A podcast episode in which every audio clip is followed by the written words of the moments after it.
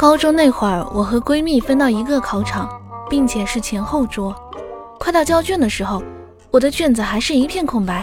我正在很焦急的焦虑中，后面的闺蜜给我塞了一张纸条。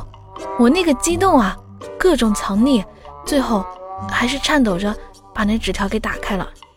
上面赫然写着：姐妹，中午吃点什么呀？